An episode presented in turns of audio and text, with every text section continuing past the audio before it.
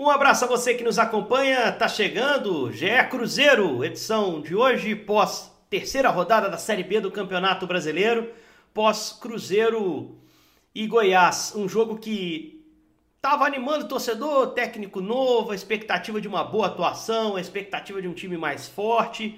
Mas o Joseph jogou essa animação no fundo das redes do Fábio, usando o peito de uma jogada inexplicável no primeiro tempo e aí virou um jogo de subir o morro de novo, o Cruzeiro tendo que subir uma colina para buscar o empate.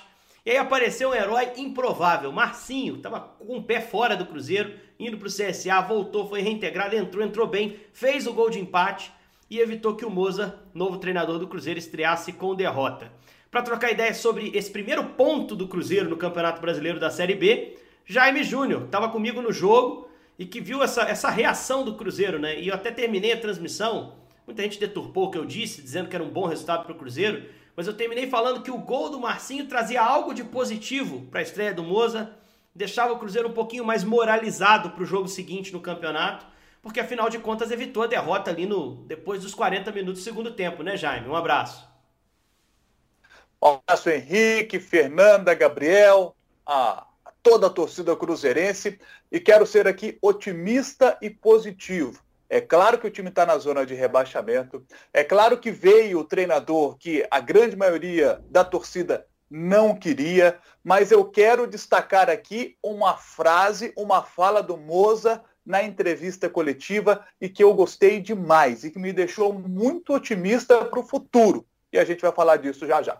Beleza, guarda essa aí para a gente depois trocar uma ideia mais aprofundada.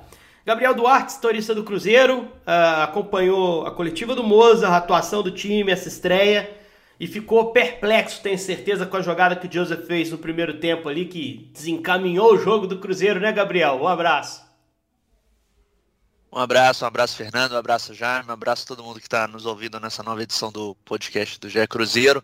Pois é, acho que todo mundo ficou surpreso com, com aquele lance, né? Ninguém esperava o Joseph, eu acho que realmente quis tentar recuar para o Fábio, mas acabou fazendo até um belo gol contra. E isso acho que acabou mudando totalmente o rumo da, da partida, né? O Cruzeiro teve que correr atrás. Isso muda o psicológico de um time que já está pressionado, né? Já vinha de duas derrotas na Série B, teve que correr atrás do prejuízo.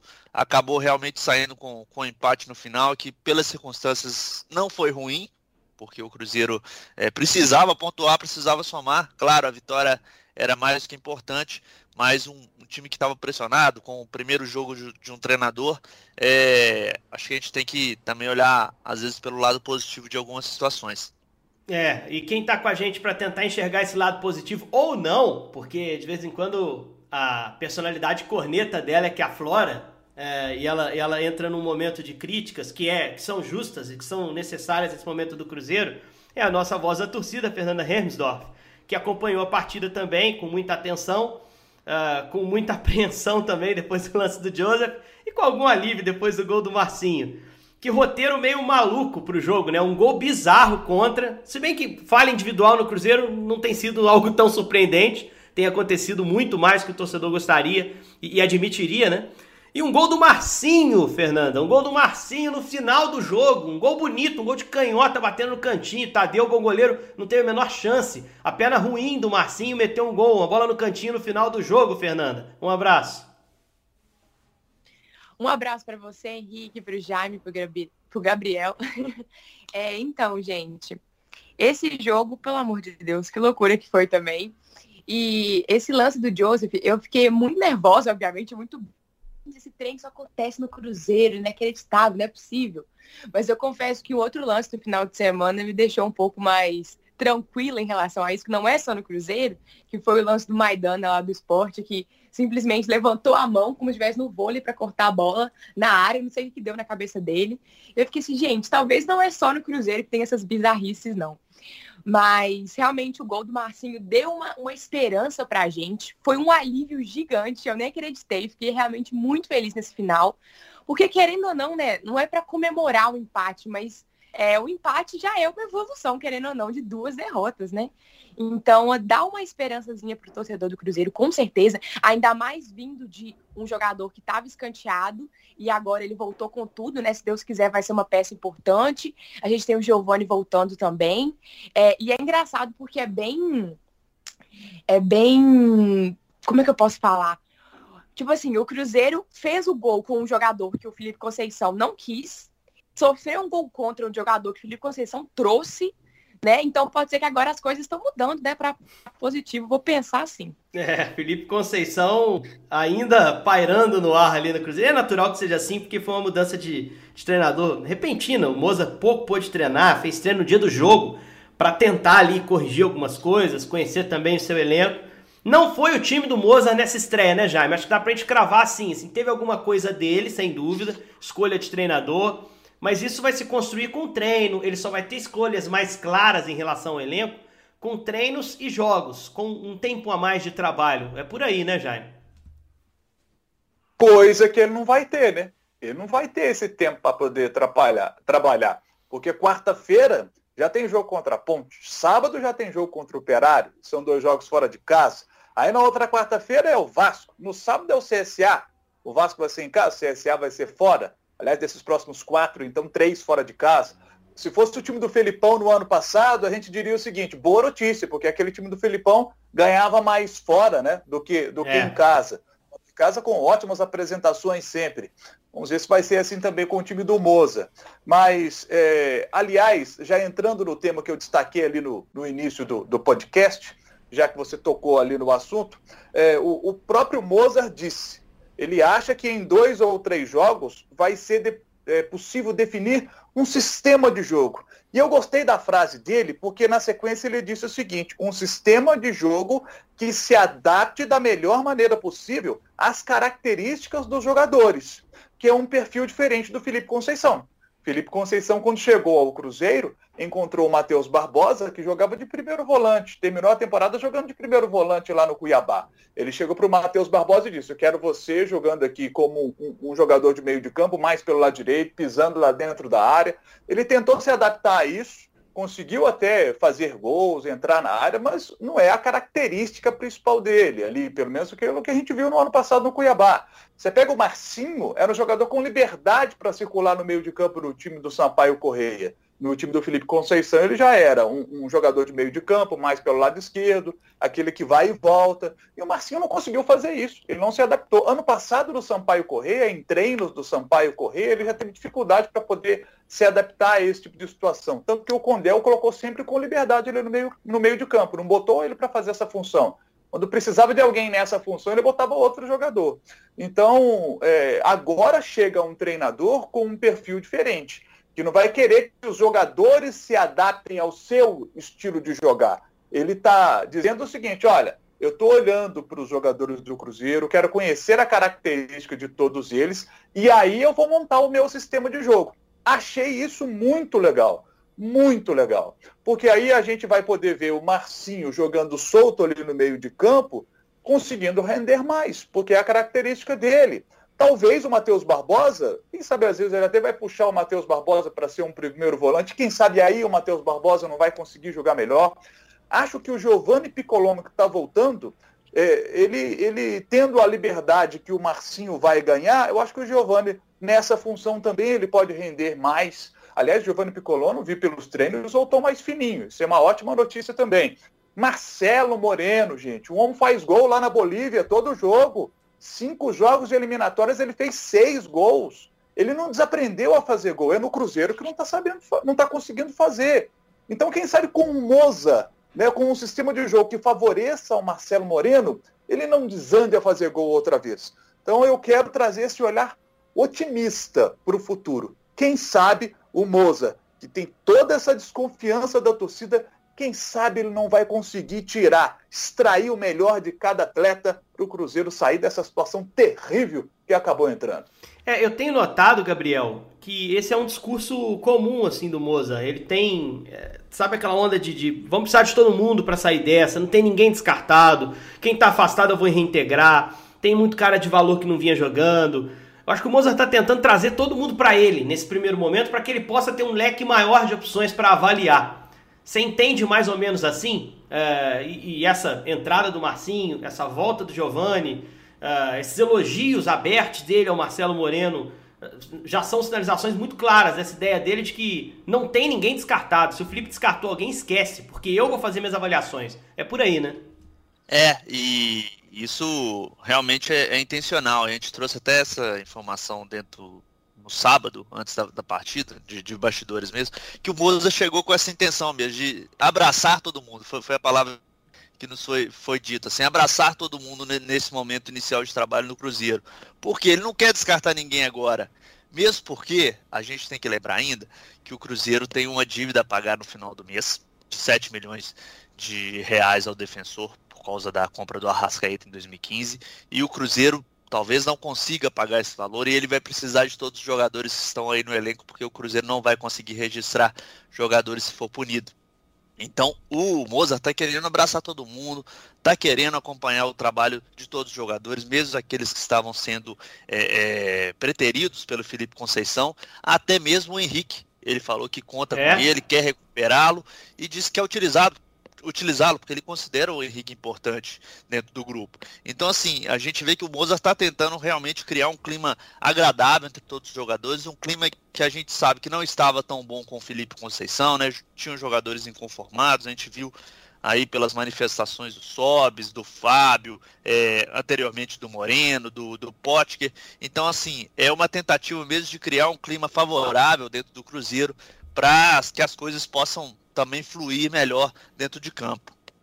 Ô Fernando, como é que você vê esse movimento? Retorno do Giovani, Moreno de volta aos planos, assim, elogiado. Próprio Henrique também de volta aos planos e, e elogiado. O Moza, para quem não acompanhou, antes do jogo de, eh, de sábado, ele foi perguntado sobre esse início de trabalho e tal, e ele em algum momento citou: eu quero o Henrique, pelo que ele pode fazer em campo e fora dele. Nós vamos recuperar o Henrique.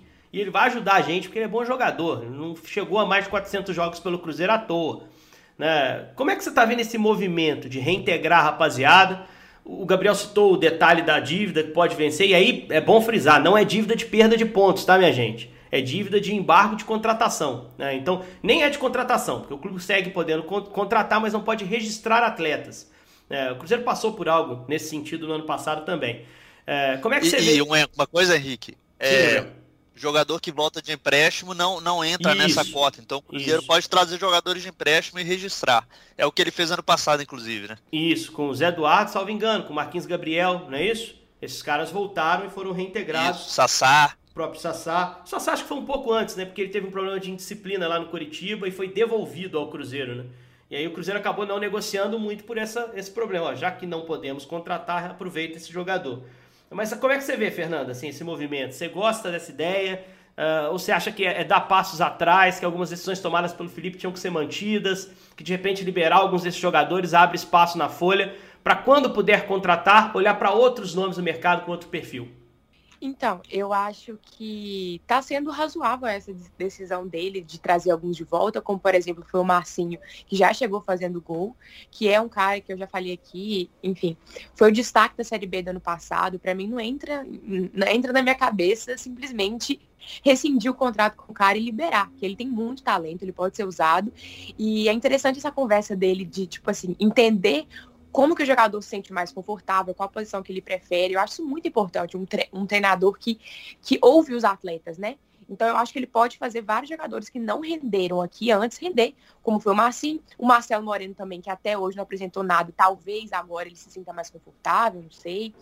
É, enfim, sobre relação a outros nomes, eu vi ele falando que quer talvez, não sei se o Cabral, o Henrique e tal. Aí eu já não sei se esses jogadores têm muito a acrescentar dentro de campo para o Cruzeiro, porque são mais velhos, assim. Não sei. É, eu sei que são nomes que não agradam muito a torcida mais. É, mas se ele tiver a condição de recuperar e colocar para jogar e for bom, tudo bem, eu não estou aqui para reclamar. Igual vocês falaram, talvez a gente não consiga registrar mais jogadores, vai ter que fazer o melhor do que a gente tem, né? É, mas enfim, vamos ver o que, que vai dar. Mas eu acho razoável assim querer trazer outros que já, que já estão aqui, né? Porque, e aí, se não der certo, a gente dispensa, porque o Felipe Conceição tem uma cabeça, o Mozart tem outra. Então não dá para usar as decisões de outro treinador, não. É, esse caso do Marcinho especificamente estava me incomodando bastante. Assim, eu estava achando que o Cruzeiro, que o Cruzeiro estava desistindo muito rápido dele, assim, né? É, e como o Jaime bem frisou, o Felipe fez um monte de adaptação no time que tirou esses caras da zona de conforto deles. Então, se o Marcinho sai, o cara ia falar: Poxa, nunca joguei na minha, cara. Nunca me deixaram jogar na minha. Sempre tive que ser um terceiro homem de meio campo. Se você mandar o Rômulo fazer, ele faz. Porque o Rômulo sabe lidar com, essa, com esse posicionamento. Tem até experiência para isso. O Marcinho não, por uma questão de característica. O Marcinho tem que jogar lá no último terço, tem que pifar, ele tem que finalizar, como ele finalizou bem o jogo contra o Goiás. Então, acho que seria uma frustração, pelo menos para mim, como comentarista, um, não ter visto o cara jogar na dele, bem como o Barbosa também não ter podido jogar na dele efetivamente, e os caras, de certa forma, tendo que se, se sacrificar né, para se adaptar ao esquema do, do, do treinador que estava que também em algum momento acertou e, uma... o time. Não sou totalmente contra o trabalho do Felipe, não, Gabriel. Acho que em algum momento o Felipe caminhou, conseguiu arrancar boas coisas desses caras, até fora de posição, alguns deles, né? E, e perdeu a mão do trabalho, principalmente ali na semifinal do Mineiro. Pode falar, Gabi.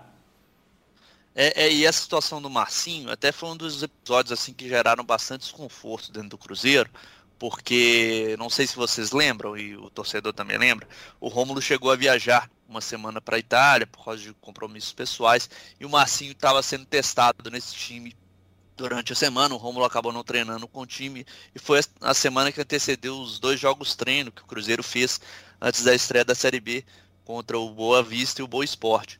E havia sinalização clara que o Marcinho ia ser utilizado no, no principal jogo treino, que o time titular ia jogar, e o Romulo chega na, na, na véspera da, do, do, teste e é colocado pelo, pelo Felipe Conceição. Essa situação causou, dentro que a gente apurou, muita surpresa, até dentro dos jogadores, do, do próprio Rômulo, do Marcinho, porque eles não esperavam a situação, porque... E, e para todo mundo, tá? Não pense que todo é. mundo não teve uma impressão, não, porque pro jogador, quando acontece isso, é um negócio meio, meio trairagem, sabe?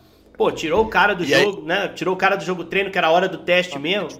E aí fez o Marcinho chegar, o Felipe Conceição questionar por que, que ele não, não, não, não tava tendo espaço. O Felipe Conceição disse que tinha encaixado o sistema de jogo com o Rômulo e que naquele momento o Marcinho não teria tanto espaço no, no Cruzeiro.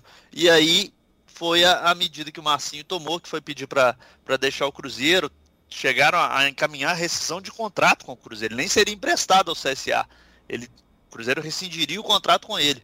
E aí teve essa reviravolta toda. E agora tá aí o Marcinho fazendo gol na Série B e, e sendo colocado, colocado como uma peça importante pro Mozart, né?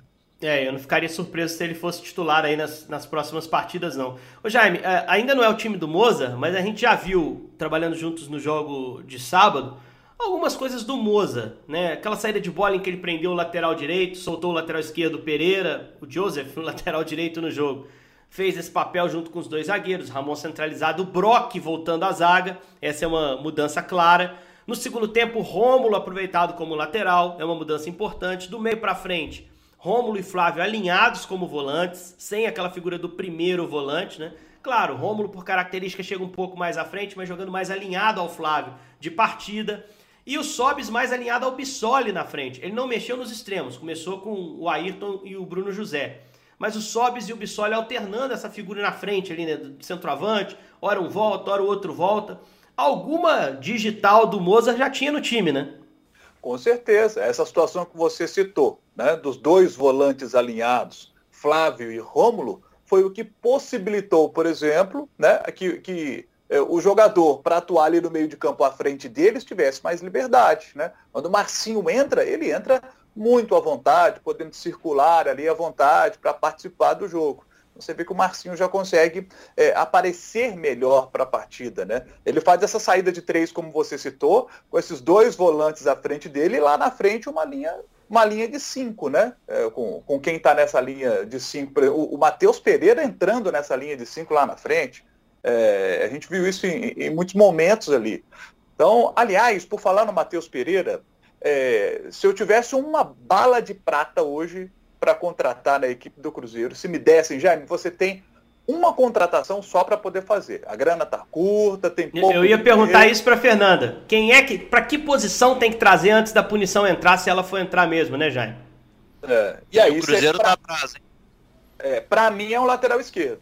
Tem que trazer um lateral esquerdo. O Matheus Pereira não tá, não tá bem no, na parte defensiva ele não está bem. É, o, nesse jogo, por exemplo, o, o treinador, o Pintado, ele já chegou para o Apodi e falou assim, filho, é a sua característica, você apoia. O ponto fraco do Cruzeiro é a lateral esquerda. Vai nas costas do Matheus Pereira que você vai achar buraco lá. E achou. Achou espaço lá para poder Você achou? Jogar. Eu achei Mateus até que Pereira... o Pereira segurou direitinho o Apodi, Jaime. Eu acho que o Apodi teve uma boa de cabeça numa bola mais longa. Mas eu acho que o Pereira ali também deu uma inibida no Apodi. Você não achou, não? Essa, essa liberação para o Pereira se espetar um pouco mais. Acho que foi, um, foi uma estratégia inteligente do Moza. Acho que o Apodi podia ter é. feito mais mal ao Cruzeiro, assim. É, é, mas não fez mal, mais mal também, porque o, o, o Goiás, o Goiás baixou. Depois, segundo é. tempo, o Goiás baixou linha, né? Jogou só atrás. Eu falo do primeiro tempo. Primeiro tempo, o, o Apodi aproveitou ali. O segundo, o Goiás baixou linha. Aí o, o Goiás não quis jogar mais. Porque se quisesse, poderia ter aproveitado. Matheus Pereira, eu acho importante pontuar. Ele é jovem, é um menino que tem, tem talento, tem muito futuro pela frente mas botar na conta dele a titularidade da lateral esquerda do Cruzeiro é, é muito pesado para ele. É, vários jogos a gente já viu, é, vamos pontuar apenas isso, é, os adversários jogando ali, jogando ali, porque os treinadores já sacaram que se você pegar o sistema defensivo do Cruzeiro, qual que é o lado mais vulnerável? O direito com o Cáceres ou o esquerdo com o Matheus Pereira? É o esquerdo com o Matheus Pereira. Então tem que ter alguém ali. Tanto que o Cruzeiro identificou isso, trouxe o Alan Ruxo, só que o Alan Ruxo não deu certo. Está no América agora. É, se eu tivesse uma bala de prata, eu traria um jogador é, e quem sabe, um jogador, sendo um jogador mais experiente, alguém até que contribua para a evolução do Matheus Pereira. E quem sabe até o Mozart não vai contribuir para essa evolução defensiva dele, porque ele é jovem e ele, ele, ele vai evoluir, sabe? Aprender a marcar é mais fácil do que aprender a jogar. Aprender a jogar ele já aprendeu, ele precisa evoluir na parte. É, e acho que passa o desempenho do Cruzeiro, a melhora do desempenho do Cruzeiro, passa por uma contratação ali para a lateral esquerda. Você falou, Gabriel, que tá, tá para contratar? Isso, isso. É, é uma das posições que o Cruzeiro está buscando aí nessa, nesse mês agora, porque o Cruzeiro entende que precisa de um jogador é, para essa posição. Tem o Matheus Pereira e tem o Kaique, que é muito, muito jovem ainda, tem idade ainda de sub-20. Então uma das posições que o Cruzeiro está atrás, um lateral esquerdo, mais um, dois jogadores de meio, né? Um, um mais defensivo e um mais ofensivo, e dois jogadores mais para o ataque, um centralizado e um de ponta. É, é, é, a leitura que a diretoria do Cruzeiro, com o Rodrigo Pastana, já, já fizeram que, que o Cruzeiro precisa ir buscar. E é, essas situações não quer dizer contratação, pode ser também a chegada, a reincorporação de jogadores que estão emprestados, como foi do, do Giovanni. É, e vou perguntar, Fernando, então, não quero deixar de fazer a pergunta, não. Se tiver que contratar, tem que ser para qual posição, Fernanda? Se tiver, como já me disse, uma bala de prata, um tiro que tem que dar ali antes da punição entrar, se ela entrar. É, você, você tá com o Jaime, acho que é lateral esquerda, você vê outra lacuna aí, porque a hora é essa, né? Chegou, agora não tem mais desculpa. Chegou o diretor, todo mundo falava, quando chegar o diretor, a gente vai buscar reforço. Chegou o diretor, já definiu um novo técnico, que é um cara que conhece o mercado. Agora a gente tem que ver jogador chegar também, né, Fernando? É, a gente tem que ver jogador chegar. Infelizmente, tem pouco tempo né, para contratar, ou então vai ter que trazer de volta, né? É difícil falar uma posição só para trazer. É, eu, eu tô sempre reclamando muito do ataque, né? Que eu acho que a nossa finalização é muito ruim, que a gente um cara é, que, que, busca esse gol mesmo, que tem uma finalização melhor. Então eu acho que, para mim, talvez seria um atacante. Mas eu não sei também com essa incorporação dos novos jogadores, é o Marcinho voltando, o Giovanni, talvez o Marcelo Moreno se ache agora. Inclusive eu vi que ele pegou Covid, né? Enfim. Mas é, para mim ainda a pior posição é o ataque. É, em relação ao Matheus Pereira, é, eu realmente acho que ele tem coisa para melhorar sim. Mas ontem é porque realmente o Apodi é o cara difícil de marcar. Tem que falar que esse cara aí, ele é, ele é muito rápido, bizarro. Mas... É, acho que quando você viu a escalação com, com o Apodi, você pensou, nossa, Lei do ex. O Apodi tem um nome engraçado e é ofensivo, vai dar ruim pro Cruzeiro. Você pensou isso, né? Não, se você for no meu Twitter, tem um, um tweet lá. É, em qual minuto vamos levar um gol da Apodi? É, por aí, bolão, bolão da Fernanda. Bolão do Fernando, mas graças a Deus não aconteceu, né? É, enfim, mas o Matheus Pereira também acho que ele pode evoluir muito, acho que ele pode ajudar a gente. Mas eu gosto dele, acho que ele tem futuro, assim. Enfim, não sei se precisa contratar agora. Mas só uma coisinha que eu queria falar do Moza, que vocês estavam comentando aqui das mudanças. Claro. Uma coisa que eu achei legal também pontuar é que ele não demorou 57 décadas para fazer as modificações, sabe, no time. Porque o Felipe Conceição tinha muito disso. Ele colocava uma equipe para jogar e ele deixava até os 30 do segundo tempo. Se não estava funcionando, não tem problema. Ele ia insistindo até dar alguma coisa. E o Moza não. O Moza viu que já não estava muito bom ali, o ataque não estava conseguindo furar ali a defesa do Goiás. Nove minutos do segundo tempo, ele já estava colocando o Marcinho, já estava tirando quem não estava rendendo, colocando outras peças, tentando mudar, porque ele já viu que não funcionou, né? E obviamente também porque ele acabou de chegar, ele não ia acertar a escalação de cara, o esquema e tal. Mas eu achei legal essa já mudança dele logo no começo do segundo tempo. Que ele enxergou que não estava funcionando, não adiantava insistir. Então, acho que é um ponto positivo também para a gente sacar dele, que eu acho que agora é nossa hora de esperanças e tentar elogiar alguma coisa, achar coisa para dar esperança para o torcedor, igual foi a saída da lanterna. Para mim, nossa senhora, já é uma já é um respiro. Eu nunca pensei na minha vida que ia comemorar a saída da lanterna da B para 19 tão feliz assim, mas é assim, passo a passo, se Deus quiser, uma hora a gente está melhor aí. Se ganhar uma posição por rodada, no início do retorno tá na liderança. É isso, tá ótimo. Mas agora sim, queria passar para o último tema, é, que é a pressão política dentro do Cruzeiro. Primeiro eu quero ouvir a Fernanda, porque a Fernanda traz uma visão do torcedor e o torcedor tem um papel muito importante nisso. No sábado a gente teve um protesto muito grande contra a gestão do presidente Sérgio Santos Rodrigues. É, esse barulho está aumentando, né? E eu acho que, que é algo que tem que ser ouvido principalmente na visão de uma torcedora como a Fernanda, que gosta de acompanhar, claro, o dentro e o fora de campo, que essas coisas estão associadas, né, Fernanda? Como é que o torcedor observa o grau de culpa da diretoria pelo momento do Cruzeiro? Então, realmente, a gente enxerga bastante culpa da diretoria nesse atual momento. Não a culpa total, porque a gente sabe, enfim, que é um processo que vem aí há muitos anos. Mas o que mais está incomodando o torcedor, que eu já disse aqui também, é a falta de, de escuta, né, em o torcedor não está se sentindo ouvido, porque tudo que a gente pede é feito ao contrário. E recentemente aí, enfim, vocês devem saber que vazaram vários áudios do presidente, enfim, falando coisas muito desrespeitosas em relação à torcida. Que não se importava em relação à torcida, à pressão, esse tipo de coisa, é, né? Que ia seguir man, man, é, com seu mandato, mandato até o fim do, do, do período, é isso, né? É, coisas desse tipo mesmo, enfim, não vou entrar em detalhe, mas ele realmente desrespeitou muito a torcida nos áudios dele. E isso é muito, muito ruim pra gente, né? Porque a torcida é a instituição que mais está sofrendo com o Cruzeiro. A gente sabe que não é a mesma dor que qualquer um que está lá dentro sofre. É o, a torcedora está tá sofrendo muito. E a gente quer pelo menos ser ouvido, né? Como eu já disse aqui, a gente está servindo só para dar dinheiro.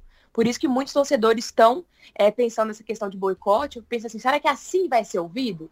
Porque né, tudo que a gente pede não é feito. Então, o, o protesto de sábado foi focado nessa questão da gente sentir que a, que a torcida não está conseguindo ter voz e pedir para o presidente ter um pouco mais de humildade, né?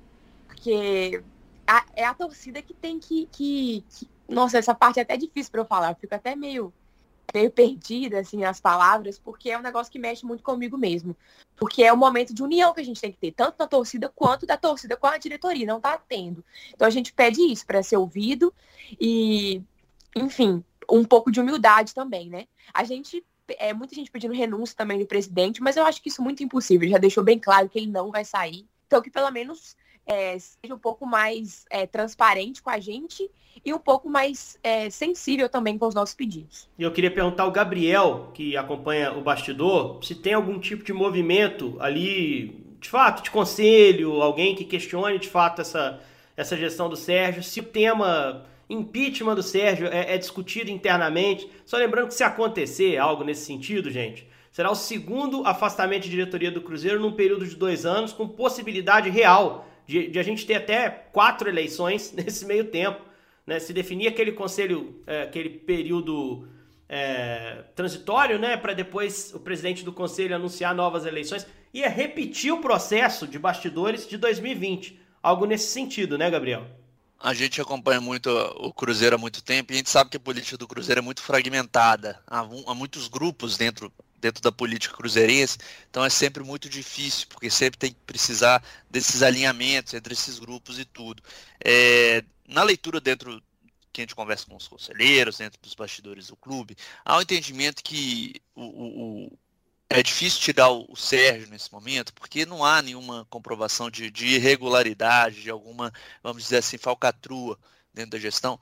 Há, na, na visão dos conselheiros, há, há, uma, há uma visível incompetência com alguns assuntos que foram levados pela diretoria, mas isso não é o bastante para tirar é, é, o Sérgio nesse momento do poder, porque não há nenhum mecanismo legal que fale sobre incompetência dentro do estatuto. E também a leitura de muitos conselheiros que, que tiraram o Sérgio nesse momento só vai piorar a situação do Cruzeiro dentro da política do clube. Vai ficar ainda mais conturbada a situação.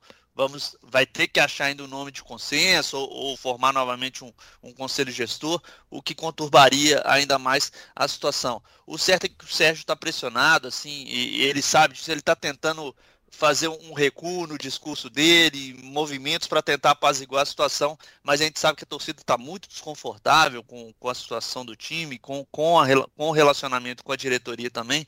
O Sérgio, inclusive, na semana passada se reuniu com, com vários grupos de torcedores, antes mesmo do jogo contra o Juazeirense, para tentar explicar a situação do clube, tentar acalmar os ânimos mesmo. É, é inclusive originar esses áudios aí que a gente sabe dessa reunião. É, então, assim, tá uma situação mesmo de muita pressão, e eu acho que é muito reflexo também do que vem acontecendo em campo. Então é uma situação que o Cruzeiro tem que trabalhar, tentar resolver isso, porque a gente sabe que isso reflete em campo, e isso a gente sabe porque isso aconteceu lá em 2019, né? É, isso tem reflexo no campo. Para a gente fechar, Jaime, queria ouvir você também, é, a sua experiência também de acompanhar bastidor de clube. O grande problema dessa insatisfação dos conselheiros, né, pode até não evoluir para um impedimento, para uma retirada da, da, da, da presidência do Cruzeiro do, do, Sérgio, mas muitos desses conselheiros são quem apoia financeiramente, né? quem dá o suporte. E às vezes, se o cara não confia nas decisões tomadas pela diretoria, esse suporte mingua ou até some, né? Muitas vezes, né, Jaime? É, e um dos amigos que eu fiz recentemente no futebol foi Pedro Lourenço, que é dono de uma grande rede de mercados aqui de Belo Horizonte. E conversando com Pedro no, no fim da semana passada, Pedro me disse o seguinte, Jaime, é, relações cortadas com o Sérgio. Não dá. É, não, não há diálogo com ele. Palavras do Pedro Lourenço. Ele está reclamando de mais diálogo. O Pedro, o que, que o Pedro queria na equipe do Cruzeiro? É, e é um cara que põe dinheiro, todos sabem, né? Que eu liguei, eu liguei para o Pedro, porque eu falei assim, Pedro, é, fim do mês agora, cara, o Cruzeiro vai ter que pagar 7 milhões ao defensor do Uruguai por causa da dívida do Arrascaeta. Como é que vai ser isso? O Cruzeiro está sem dinheiro, o salário está atrasado. Acabou de sair da Copa do Brasil, 2 milhões e 700 mil reais iriam entrar e não entraram. E aí você vai ajudar ali, vai botar uma grana para o Cruzeiro não ser punido na FIFA, né? Não podendo contratar mais. Ele foi, chegou para mim e falou assim, Jaime, eu não, eu não ponho dinheiro mais no Cruzeiro com, com o Sérgio lá. A relação está tá cortada. Ele não tem diálogo com ele. Palavras do Pedro para vocês entenderem né, a questão política do Cruzeiro como está. O Pedro era a favor de um técnico experiente nesse momento. Ele entende que o Cruzeiro tinha de fazer o que fez quando trouxe o Felipão no ano passado.